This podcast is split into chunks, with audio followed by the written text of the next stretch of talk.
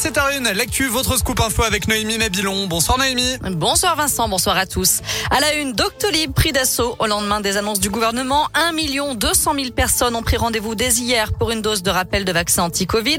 La troisième dose qui sera ouverte à toutes les personnes majeures à partir de demain, dès 5 mois après la dernière injection. Aujourd'hui encore, il faut faire preuve de patience pour trouver un créneau de vaccination sur Doctolib. L'inquiétude grimpe après la découverte d'un nouveau variant sud-africain. La France a décidé d'interrompre tous ses vols, tous les vols en provenance de six pays d'Afrique australe pendant au moins 48 heures. Et puis du changement pour les élèves de 6e à partir de lundi. Ils seront incités à réaliser deux autotests par, par semaine. Annonce de Jean-Michel Blanquer, le ministre de l'Éducation nationale, qui explique que les 6e en général ont moins de 12 ans et ne sont donc pas vaccinés. Ces autotests permettront d'éviter une fermeture de classe systématique à chaque cas de Covid.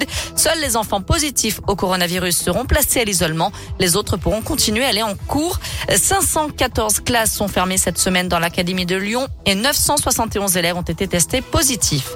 D'ailleurs, les parents qui doivent garder leur enfant testé positif bénéficieront d'une indemnité journalière s'ils ne peuvent pas travailler depuis chez eux. C'est ce qu'a annoncé aujourd'hui, aujourd'hui, Elisabeth Borne, je vais y arriver, ministre du Travail. Six mois de prison ferme à dix mois de prison avec sursis requis contre les Dalton à Lyon. Trois membres du groupe de rap lyonnais comparaissaient cet après-midi, âgés de 19 et 20 ans. Ils avaient été interpellés le 23 octobre dernier alors qu'ils allaient faire un rodéo urbain au centre-ville de Lyon, à moto ou en scooter. Le procureur a notamment requis un mandat de dépôt à l'encontre de l'un d'eux. Et puis trois autres Dalton sont présentés également au parquet de Lyon. Aujourd'hui, ils sont soupçonnés d'avoir lancé des mortiers d'artifice durant le tournage d'une émission de Jean-Marc Morandini mardi à la Guillotière. Deux majeurs devraient être placés en détention avant leur jugement en comparution immédiate la semaine prochaine. Le mineur, lui, sera présenté devant le juge des enfants.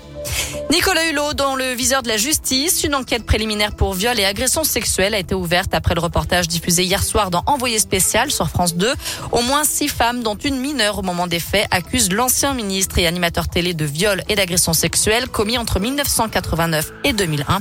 Nicolas Hulot a annoncé cette semaine qu'il quittait la vie publique et la présidence de sa fondation.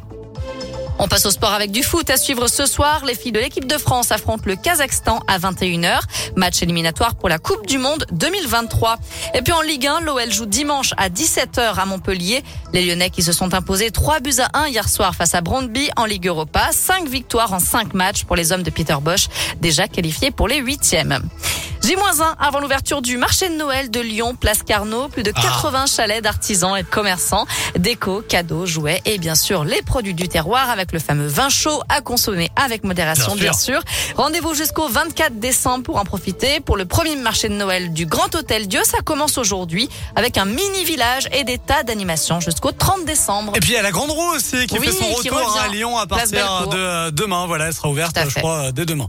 Voilà. Merci beaucoup Noémie.